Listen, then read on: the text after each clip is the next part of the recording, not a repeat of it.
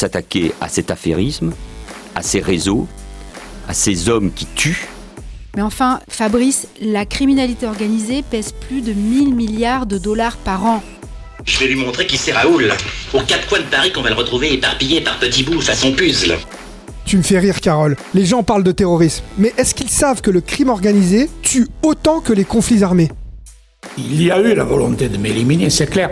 On n'y parviendra pas. Bienvenue à Crime sous Cric, la chronique de Crimalt, l'association qui démonte le crime organisé. Chaque premier samedi du mois, retrouvez Crime sous Cric dans le podcast radio du Monde Moderne Média.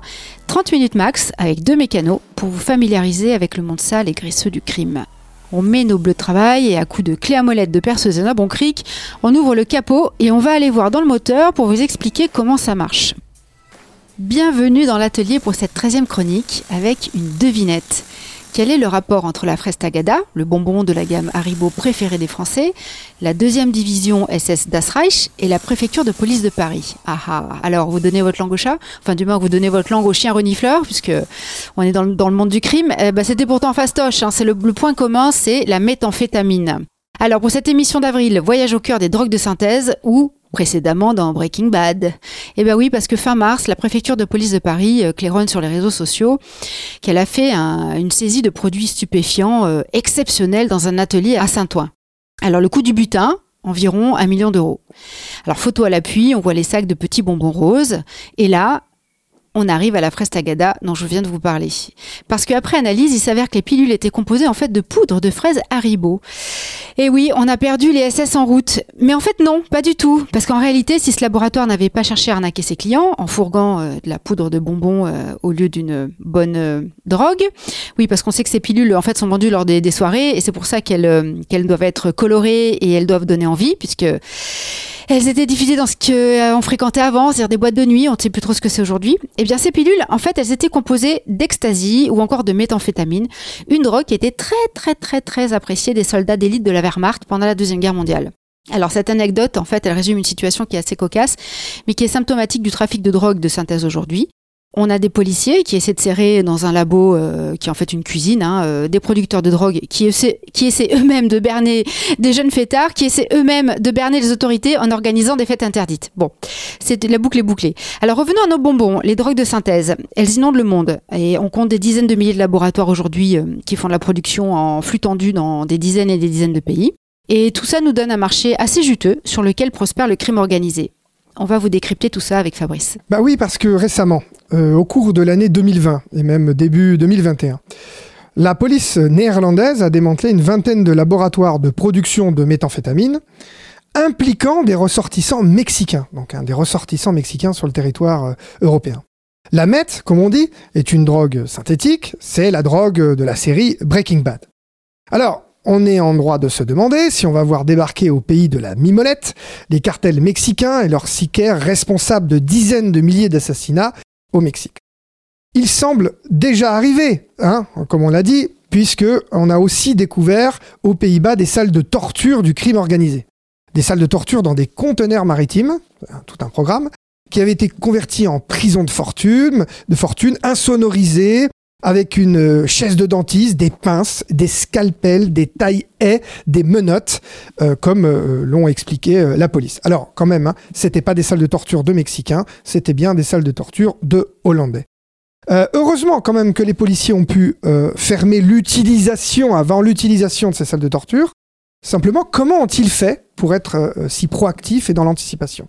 Ben, Les policiers néerlandais, et c'est parti d'une enquête française d'ailleurs, on peut avoir accès à une messagerie cryptée nommée EncroChat pour les trafiquants euh, euh, européens qui a donné lieu à des arrestations en masse y compris, et ça m'intéresse beaucoup, des sujets qui jusqu'ici étaient peu inquiétés par les enquêtes. Hein. Par exemple, des sujets de 60 ans qui avaient connu une seule arrestation, un tout petit séjour en prison, et qui se révèlent en réalité d'importants trafiquants de drogue.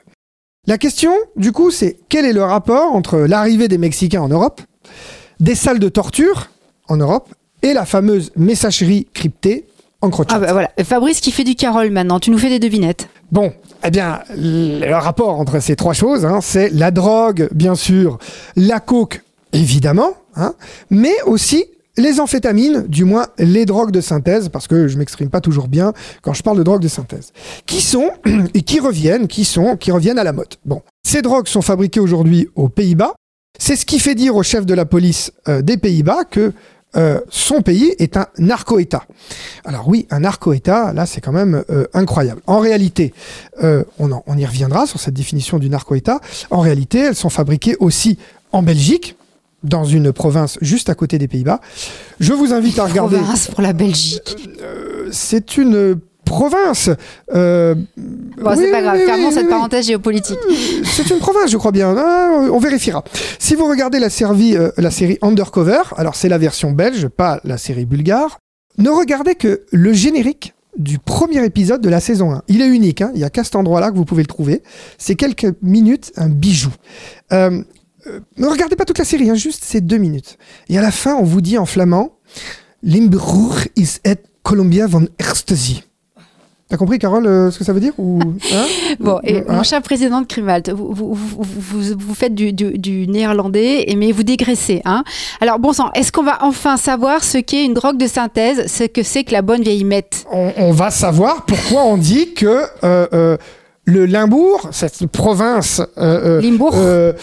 donc belge, frontalière des Pays-Bas, et la Colombie européenne concernant l'ecstasy.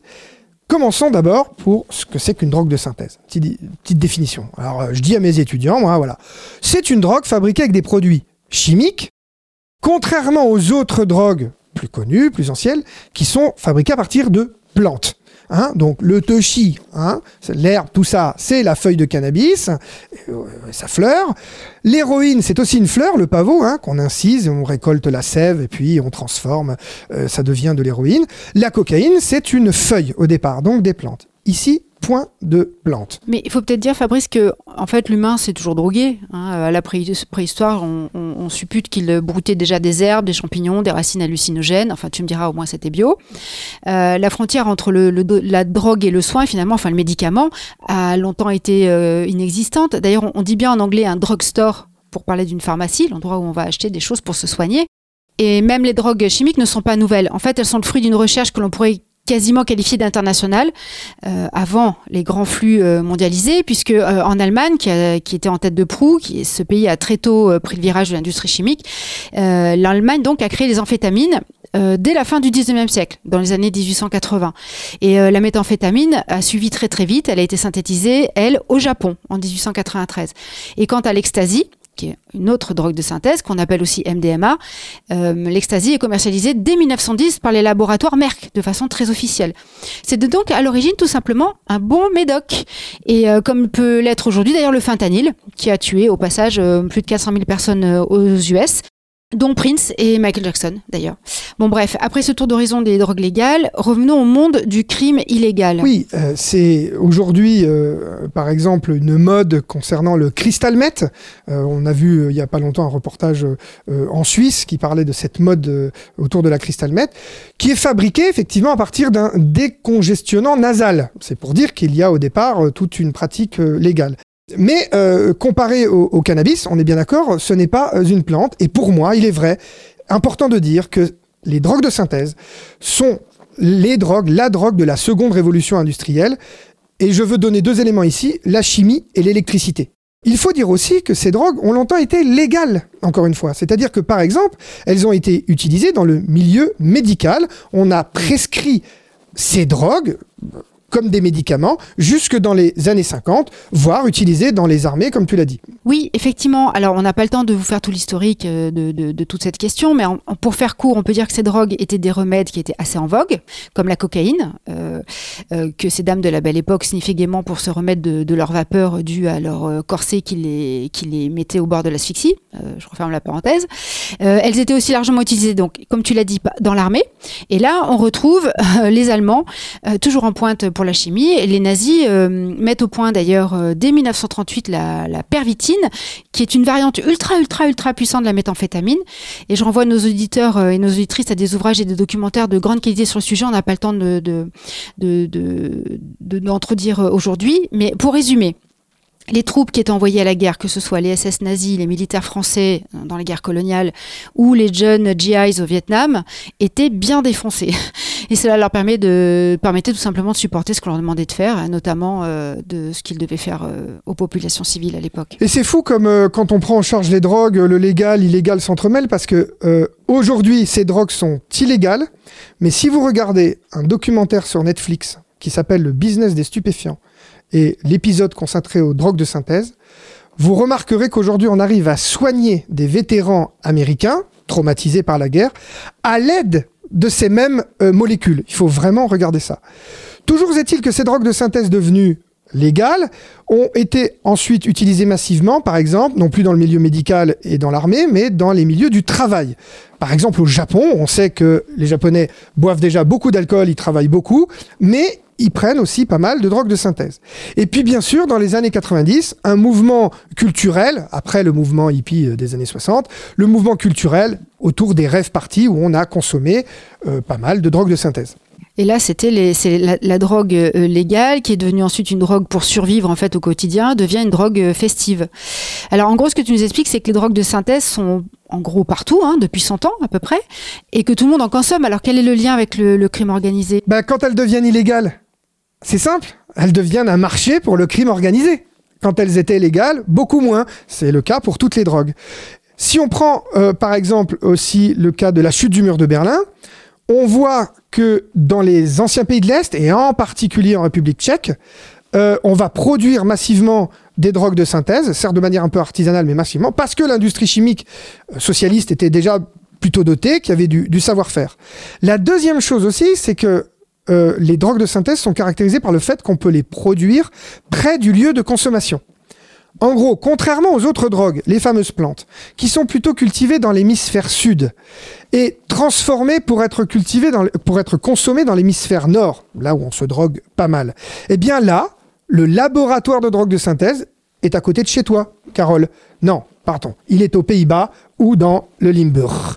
La deuxième chose qu'il faut dire, c'est que le prix de vente du coup est assez faible parce que par exemple, tu peux te défoncer pour 15 euros la nuit, j'exagère avec une pilule, alors que si tu consommes de la cocaïne toute la nuit, tu vas y laisser au moins tes 50 euros. Enfin, hein, chaque consommateur est différent, mais vous m'avez compris, il y a quand même une différence de prix. 50 euros à peu près pour un gramme. Oui, en fait c'est plus, mais enfin moi je dis 15-50 pour, pour donner un ordre de grandeur. Ensuite, la fabrication ne nécessite pas d'installation lourde ni de compétences particulières. Alors, on va nuancer ça. Pour l'héroïne, il faut une belle compétence pour faire de la bonne héroïne, il faut des chimistes, etc. Il y a bien quelqu'un qui a le savoir-faire pour les drogues de synthèse, mais qui peut transmettre à d'autres et on peut faire des drogues de synthèse quand on n'y connaît rien, qu'on a été un petit peu formé. On n'est pas obligé d'être à chaque fois euh, chimiste. Bon, allez, je dis ça comme ça. Ce qui est passionnant avec les drogues de synthèse, c'est qu'il y a quelque chose d'important à l'intérieur, c'est le produit précurseur, qui fait l'objet d'un trafic en soi. Alors, un produit précurseur, c'est un produit chimique dont tu as besoin pour la réaction chimique, mais qui ne contient pas nécessairement le principe actif. Tu en as besoin. Ce précurseur, il est légal la plupart du temps. Hein. Éphédrine, euh, euh, méthylphényl, euh, des huiles, du voilà, des médicaments détournés de leur usage au départ. Tout ça, c'est des trucs légaux dont on a besoin. On les appelle les précurseurs. Sauf que là, tu vois, ça se complique, Carole. Et moi, je voudrais savoir si j'ai le droit à un coup de téléphone à un ami. Non, non, non, pas un ami, Fabrice. Mais à un expert. On a un invité exceptionnel qui a accepté, euh, malgré un emploi du temps très chargé, il faut le dire, de nous éclairer sur le sujet. Bah, notre invité, c'est Laurent Laniel. Il est analyste scientifique, spécialiste des marchés des drogues, à l'Observatoire européen des drogues et des toxicomanies, qui est basé à Lisbonne. Et Laurent n'est pas seulement un expert, c'est un ancien de l'Observatoire géopolitique des drogues, cette super structure de la fin des années 90, où j'ai presque tout appris grâce à d'autres super euh, spécialistes. Et donc maintenant, euh, il serait très intéressant d'avoir quand même des chiffres, puisque nous avons un expert avec nous. Et donc, euh, je commencerai par une première question à Laurent Laniel. Donc, dans le monde, c'est quoi l'ampleur du trafic de drogue de synthèse? Alors, on n'a pas de, chiffres euh, qui existent, que je sache, au niveau mondial pour euh, chiffrer véritablement cette ampleur, mais D'après le dernier rapport des Nations Unies, donc de l'UNODC, euh, sur la drogue dans le monde, c'est avec la cocaïne le secteur des drogues de synthèse, donc des stimulants de synthèse comme la méthamphétamine et l'amphétamine, sont parmi les plus dynamiques et ceux qui, connaissent la plus forte croissance. Simplement pour rappeler que moi je travaille pour l'Observatoire européen des drogues et des toxicomanies et qui donc on ne, on, ne, produit pas d'estimation au niveau mondial. Par contre, si si ça t'intéresse, je peux te donner les, les, chiffres dont on dispose sur l'Europe pour les drogues de synthèse.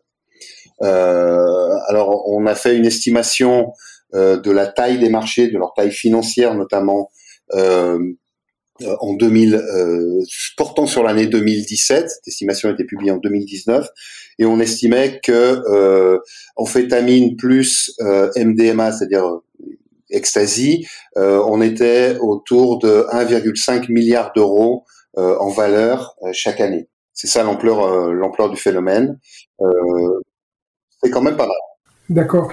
Mais alors, euh, à Crimalt, on s'intéresse aussi un petit peu aux moyens de lutte euh, contre ces phénomènes. J'ai entendu dire, mais c'est peut-être pas vrai, tu es là pour euh, tordre le cou à certaines idées reçues, que c'est quand même une drogue qui est plus difficile à saisir et il y aurait une histoire de rapport entre poids et volume. Alors moi, comme je suis toujours été en maths et en physique, tu, tu peux peut-être nous expliquer ça? Déjà, c'est pas une drogue, c'est une famille de drogues. On a on distingue en tout cas pour les drogues, les principales drogues en Europe, trois euh, types de produits l'amphétamine qui est vendue euh, et qui est consommée sous forme de sulfate, la méthamphétamine qui est souvent le plus souvent vendue et consommée sous forme de chlorhydrate, et puis la MDMA euh, qui elle aussi est plutôt sous forme de chlorhydrate. Bien, donc on a trois familles de drogues. Ces trois familles de drogues, en ce qui, concerne leur rapport poids-valeur, euh, sont euh, ont un rapport poids-valeur du point de vue des trafiquants, disons qui est plus favorable qu'une drogue comme la résine de cannabis euh, ou encore plus que l'herbe de cannabis, donc l'herbe, la, bœuf, comme on dit en français parfois, qui occupe un gros volume. Donc pour, pour essayer de faire les choses simples, dans une l'équivalent, disons, d'une savonnette de MDMA, ça coûte plus cher en euros que l'équivalent d'une savonnette en volume de d'herbe de cannabis. Voilà. D'une certaine manière, en prenant assez peu de risques pour traverser une frontière, on peut quand même transporter beaucoup de valeur sur soi. Voilà, c'est ça. Donc il y a bien ce, rapport, euh, effectivement.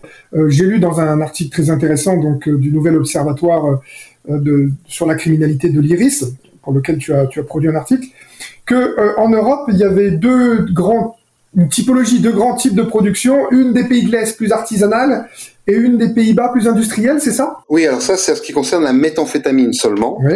Donc, on parle que de la méthamphétamine. Alors, effectivement, historiquement, en Europe, la, la méthamphétamine, c'est une drogue qui est produite euh, essentiellement en Europe centrale, en République tchèque, et puis en, un peu en Slovaquie, et euh, parfois dans certains pays baltes, comme la Lituanie euh, ou l'Estonie. Euh, donc ça, c'est depuis euh, même avant la, chute du mur de Berlin. C'est d'ailleurs pour ça qu'on parce qu'il y avait le, le mur de Berlin, euh, donc les pays euh, ex-pays communistes derrière le rideau de fer, pouvaient pas avoir les mêmes opportunités commerciales et donc les mêmes opportunités de contrebande que les pays occidentaux. Donc ils pouvaient pas importer du hashish aussi facilement ou, ou de la cocaïne ou d'autres drogues. Donc ils fabriquaient les drogues en autarcie avec ce qu'ils avaient sous la main chez eux. Et donc en République tchèque, il y avait une usine qui fabriquait des médicaments pour tout le, le pacte de Varsovie, des médicaments à base euh, de pseudoéphédrine et d'éphédrine, qui sont les précurseurs de la méthamphétamine. Donc à l'aide de euh, corruption, euh, de, de réseaux d'amis, on détournait des, des petites quantités d'éphédrine, donc le précurseur, on parle de, de, quelques grammes, un kilo au plus, et puis ça partait chez quelqu'un euh, euh, qui avait euh, un bec benzène et qui connaissait quelqu'un d'autre qui avait un, un vaisseau, comment on appelle ça en français, une, flasque à réaction en verre et un autre qui pouvait apporter autre chose, etc. Et comme ça, on pouvait produire un peu de, de drogue. Donc c'est de là que vient cette tradition de la méthamphétamine en Europe centrale et en général dans les anciens pays communistes, à peu près la même chose en Bulgarie aussi. Voilà. Et, les Pays-Bas, donc là, c'est on bascule dans autre chose. Voilà. Et les Pays-Bas, c'est un phénomène beaucoup plus récent. Alors on pense que euh, on s'en est aperçu là très récemment, euh, enfin, concrètement euh, l'année dernière, où la police néerlandaise, notamment suite au, aux, écoutes en Crochat, a pu démanteler en, tout une trentaine de laboratoires de méthamphétamine où on s'est aperçu que c'était des laboratoires qui étaient en capacité de produire des centaines de kilos par semaine, chose qui en République tchèque et dans la dans la région disons d'Europe centrale n'est absolument pas le cas. C'est-à-dire qu'on parle d'une production en Europe centrale qui est au mieux de quelques dizaines de kilos et là c'est déjà quelque chose qui est exceptionnel pour cette région-là contre quelque chose qui est dix fois plus important voire plus sachant euh, les capacités de production de drogues de synthèse autres que la méthamphétamine qui existe déjà aux Pays-Bas, en Belgique notamment, dont la MDMA et l'amphétamine. Et donc voilà, là on arrive à, une autre échelle, on, transforme l'échelle euh, de production de la méthamphétamine et, euh, et, l'Europe devient un producteur apparemment assez assez conséquent. Oui, mais alors les Pays-Bas étaient déjà connus pour une zone euh, de, hub de cocaïne par le port de Rotterdam et la proximité du port d'Anvers, euh, d'être parfois un pays blanchiment, et donc j'ai déjà entendu l'expression que les Pays-Bas étaient un narco-État. Tu en penses quoi?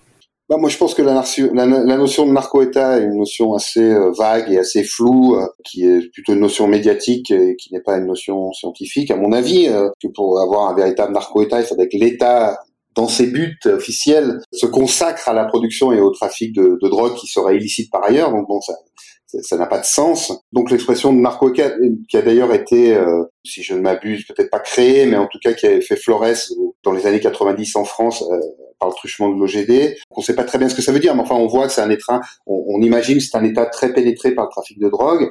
Alors euh, ça semble a priori peut-être correspondre à la situation des Pays-Bas.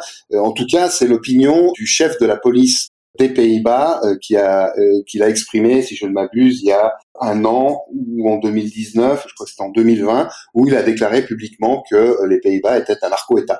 On en est où aujourd'hui de la France et le trafic des drogues de synthèse? Moi, personnellement, j'en sais peu de choses. Ce que je peux imaginer, c'est que effectivement, déjà dans les années 90, il y avait, disons, des truands, des, des, des gens de, de la criminalité organisée de l'époque qui étaient mis dans le trafic. J'imagine que euh, c'est toujours le cas maintenant. Je pense que, en ce qui concerne en tout cas la MDMA, euh, donc l'ecstasy, c'est un trafic qui euh, est multi-acteur, c'est-à-dire qu'il y a des gens qui sont effectivement en mesure de posséder des points de distribution importants de la drogue, mais il y a aussi des gens de, moindre de moindre calibre, plus menu fretin qui prend sa voiture, qui va euh, à Rotterdam ou à Maastricht, qui achète ses 1000 cachets ou ses 500 cachets, et puis qui redescend euh, dans son dans sa province natale qui va vendre ça à ses contacts, etc. Donc je pense qu'il y, y, a beaucoup de ça en France. Nos voisins sont des forts producteurs, les Belges et les et les Hollandais, c'est vraiment le cœur de la production de la MDMA et euh, sans doute le plus gros producteur d'amphétamine en Europe. Mais en France, jusqu'à maintenant, on n'a pas euh, découvert de laboratoire euh, euh outre euh, quelqu'un qui fait ça dans sa cuisine, enfin à très petite échelle. Donc, donc c'est pas la même problématique, quoi. Et donc, il n'y a pas de laboratoire en France qu'on sache. Donc, on n'a pas besoin des produits précurseurs. Tu as senti ma, ma transition habile. Car euh, ce qui est intéressant dans le trafic international des drogues de synthèse, c'est aussi ce fameux produit précurseur. Alors, c'est quoi un produit précurseur? Un produit précurseur, c'est un produit qui permet euh, la fabrication d'une drogue de synthèse, en fait. Alors, il y a deux acceptions du mot précurseur. Il y a l'acception légale, celle qu'on utilise presque tous les jours, qui est, produit précurseur, tout produit qui est inscrit sur la liste des produits précurseurs des Nations Unies et de l'Union européenne. Et puis une définition un peu plus chimique, un produit précurseur, c'est un produit dont la molécule se retrouve dans le produit final, donc la drogue en l'occurrence. En gros, le précurseur, c'est la clé euh, c'est l'indispensable à la production de drogue de synthèse. Et donc ça, ça fait l'objet d'un trafic finalement à part euh, où là il faut il faut absolument se, se, se, se, procurer pardon ces produits précurseurs et donc on les achète où et comment? Alors quand on est un trafiquant? ouais, C'est un trafic à part, sachant que sans ce trafic il n'y a pas de production d'amphétamine, de MDMA ou méthamphétamine. Donc c'est quand même quelque chose de, de, de, de, consubstantiel à la production de drogue de synthèse. Donc ces précurseurs, il y a aussi toute une histoire de la fourniture ou de l'achat de précurseurs de la part des, des secteurs qui produisent les, les, drogues de synthèse. Alors en ce moment, euh, après, je t'épargne moultes étapes euh, dans les 10-15 ans euh, précédents.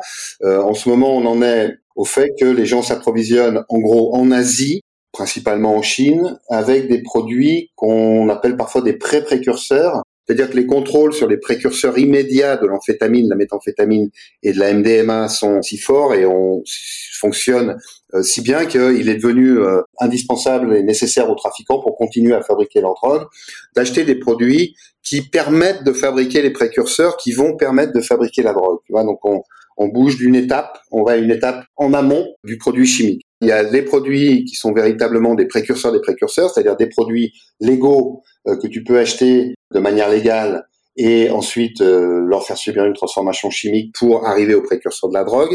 Et puis il y a des produits qu'on appelle parfois des designer precursors en anglais, donc des, des précurseurs euh, de design ou des précurseurs ad hoc, qui sont des produits qui sont fabriqués uniquement dans le but de ne pas être la molécule du précurseur, donc la molécule qui est contrôlée, mais euh, un produit euh, un peu transformé qui va être facile de transformer ensuite au en produit précurseur permettant de produire la drogue. Oui, c'est le chat et la souris sans arrêt. Euh, voilà, c'est le chat et la pour pouvoir éviter, éviter, les contrôles. Pour éviter les contrôles. Mais ce qui est important de comprendre, c'est que ces précurseurs designers ne servent à rien d'autre. Dans la, ils n'ont pas d'application légale. D'accord? Les autres précurseurs des drogues, pourquoi est-ce qu'ils sont pas carrément interdits comme des drogues? C'est parce qu'en fait, ils ont des applications légales. Ils servent à fabriquer, par exemple, des médicaments, euh, je sais pas moi, du, plastique, euh, à purifier l'eau. Enfin voilà. On est d'accord que donc euh, nos trafiquants euh, vont s'approvisionner auprès d'usines légales qui fabriquent déjà des produits chimiques de manière légale. C'est ça. Ouais. Il y a une complicité quand même de, de, la, de la sphère légale, de, euh, des usines chinoises ou autres d'ailleurs. Oui, oui, il y a, y a des usines qui, qui font ça euh, de manière tout à fait délibérée, notamment dans le cas des précurseurs de design, là, dont je parle. Là, il est clair que ces produits ne peuvent servir qu'à la fabrication de précurseurs pour des drogues illicites, parce que sinon vous les achèteriez sur le marché euh, normal, vous n'aurez pas besoin de déguiser. Mais il y a aussi de la tromperie. Enfin, euh, une des grandes forces, si vous voulez, des, si tu veux, des, des, des trafiquants hollandais et trafiquants belges, c'est euh, de pouvoir s'approvisionner en toutes sortes de précurseurs, donc d'avoir des structures qui sont légales, qui apparaissent légales, ou d'avoir recours à des gens qui sont capables de commander des produits chimiques contrôlés auprès d'entreprises qui vont leur livrer parce qu'elles n'ont pas détecté D'ailleurs, les entreprises et les autorités et du pays d'importation et du pays d'exportation ne sont pas parvenus à détecter que ces précurseurs allaient être utilisés à des fins illégales. On a saisi près de 4 tonnes en Europe en 2019 de méthamphétamine, qu'avant on saisissait quelques centaines de kilos. On saisit par tonne, donc il y a un changement d'échelle, comme je disais tout à l'heure. Et euh, ce qu'on pense, c'est que le gros de la méthamphétamine qui est produite euh, aux Pays-Bas et en Belgique part à l'exportation en fait vers les pays d'Asie, euh, vers les pays comme l'Australie ou la Nouvelle-Zélande, où le gramme est beaucoup plus cher qu'ici en Europe ou qu'aux États-Unis ou ailleurs. Donc il y a les profits sont, sont gigantesques. D'accord. Peut-être à l'Observatoire, vous avez un mot sur les enjeux concernant le crime organisé et, et les drogues de synthèse en Europe? Alors, euh, oui, alors le, crime organisé, les drogues de synthèse, euh, ce qui, ce qui est, euh, disons, intéressant, c'est de voir d'une part que la, la, production, même si elle est quand même assez localisée dans, dans deux pays, donc en gros Belgique et, et Pays-Bas, elle dépend de réseaux internationaux assez bien structurés. D'accord? C'est la première chose. La deuxième chose, c'est qu'on voit que le crime organisé européen, D'accord On a plutôt l'habitude de voir les méchants mexicains, colombiens, euh, je sais pas quoi, turcs, etc., euh, euh, qui euh, qui importent des drogues chez nous. Ça, ça continue à être le cas, mais on s'aperçoit aussi que donc par exemple la production d'amphétamine en Europe et en Belgique sert aussi à alimenter le marché du captagon au Moyen-Orient, notamment par la délocalisation de laboratoires dans des pays du Moyen-Orient où on a vu la présence que je sache, il y a toujours la présence de personnes de nationalité néerlandaise ou belge qui sont dans leur pays impliquées dans la production. Donc, si ces gens-là sont au Moyen-Orient, c'est sans doute pas pour jouer au billes.